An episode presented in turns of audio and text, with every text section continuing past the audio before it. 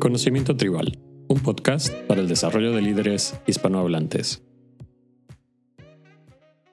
Hace tiempo entrevisté en mi podcast a Antonio Rodríguez, fundador y director general ejecutivo de Efficient Happiness, y en esa conversación hubo una frase que me llamó mucho la atención. La frase era, no podemos vivir de viernes mediodía a domingo tarde. Con esta frase, Antonio hacía referencia a las típicas conversaciones que suelen recorrer los pasillos de las empresas, acompañadas generalmente de un buen café. En ellas podemos ver frases como menos mal que ya es viernes, ya falta poco para que llegue el fin de semana, alégrate que hoy es jueves, entre otras. Las personas que viven de viernes mediodía a domingo tarde solo son felices dos días a la semana. ¿No te parece triste vivir cinco días deprimido y dos días feliz durante 80 o más años? En una de sus charlas magistrales, Sadhguru habla sobre los conceptos de motivación y felicidad, los cuales están íntimamente relacionados. Para él, estar felices nos motiva, y somos felices siempre que hacemos lo que hemos decidido hacer. Por el contrario, somos infelices cuando hacemos algo que nos han impuesto o debemos hacer, pero que no hemos elegido nosotros mismos hacer. Suena simple, ¿no? La realidad es que a lo largo de nuestras vidas personales y profesionales, nos encontraremos con situaciones en las que debemos hacer cosas aunque no queramos, y debemos intentar que esto impacte negativamente lo menos posible nuestra felicidad y nuestra motivación. ¿Y qué es exactamente la motivación? La motivación es aquella fuerza que hace que iniciemos, continuemos o terminemos cierta acción o comportamiento en un determinado momento.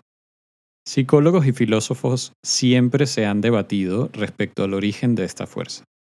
Algunos explican que el estado mental que conduce a la motivación es el deseo de hacer algo u obtener algo.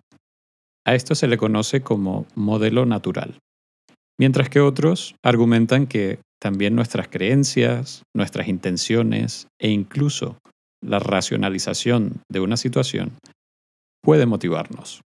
Esta teoría es conocida como modelo racional. Si analizamos el mundo empresarial, nos daremos cuenta de que el salario se estableció como una variable motivacional para que hiciéramos algo que beneficia a otras personas, sean estas los dueños de la empresa, los clientes u otros stakeholders. Esto es un ejemplo del modelo natural de motivación. Con el paso del tiempo, la complejidad del mundo en el que vivimos ha obligado a las empresas a hacer un cambio de paradigma buscando también conectar con sus empleados a un nivel más profundo. Esto se ha traducido en mostrar la contribución de la empresa a la sociedad o al planeta, buscar formación para el empleado, tener discusiones sobre el plan de carrera, etc. Estos son ejemplos del modelo racional de motivación. También podemos calificar nuestra motivación según quién la origine. Cuando nuestra motivación surge por algo que alguien más nos ofrece, es decir, la recompensa es externa, hablamos de motivación extrínseca. Los aumentos de salario, los bonos, los viajes, los regalos, son todos ejemplos de motivación extrínseca. Este tipo de motivación no se fundamenta en la satisfacción de realizar las acciones que componen aquello que estamos haciendo, sino en la recompensa por hacer dichas acciones. Usualmente cuando hacemos cosas que no hemos decidido hacer, sino que debemos hacer, el uso de motivaciones extrínsecas es bastante común.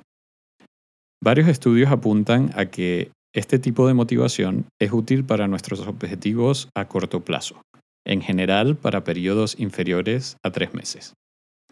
Por ejemplo, si mañana llegases a tu trabajo y tu jefe incrementara tu salario un 5%, probablemente estarías agradecido y muy motivado a seguir trabajando para la empresa.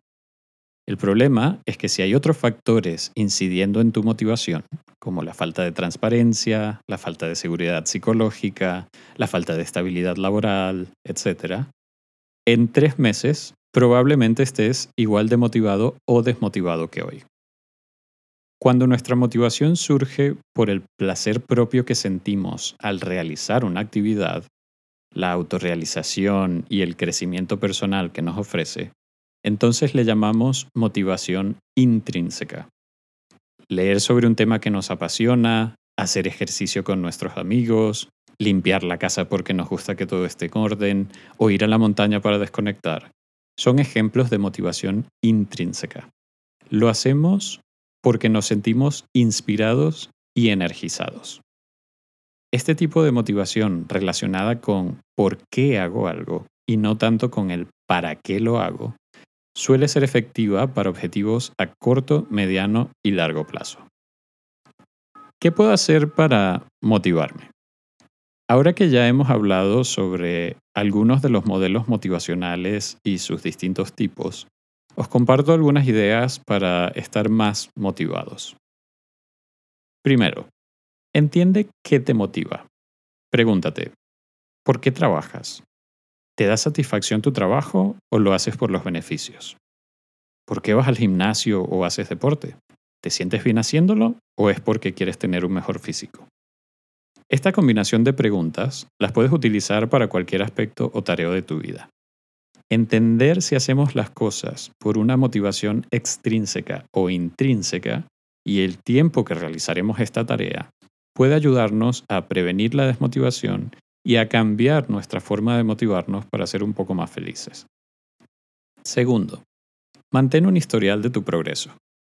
Especialmente para aquellas metas a largo plazo en la que los resultados llegan de forma lenta, escribir o mantener un historial de nuestro progreso es una forma útil de mantener nuestra motivación alta. Tercero, imagínate en el futuro. Intenta pensar en ti mismo una vez completada esa acción o meta que te has puesto. ¿Cómo te ves? ¿Qué sientes? ¿Qué has hecho para llegar ahí? Estas preguntas pueden ayudarte a buscar formas que no habías imaginado antes para motivarte a ti mismo. Y por último, disfruta el camino tanto como el destino. Muchas veces nos enfocamos tanto en la meta que olvidamos disfrutar cada paso que damos para llegar a ella. Ser capaces de sentir satisfacción cada día por las cosas que hacemos o dejamos de hacer para lograr nuestro objetivo es probablemente la mejor forma de mantenernos felices y motivados. Y si te ha parecido útil este episodio, suscríbete al canal y compártelo. Seguro que hay alguien más a quien también le puede ayudar.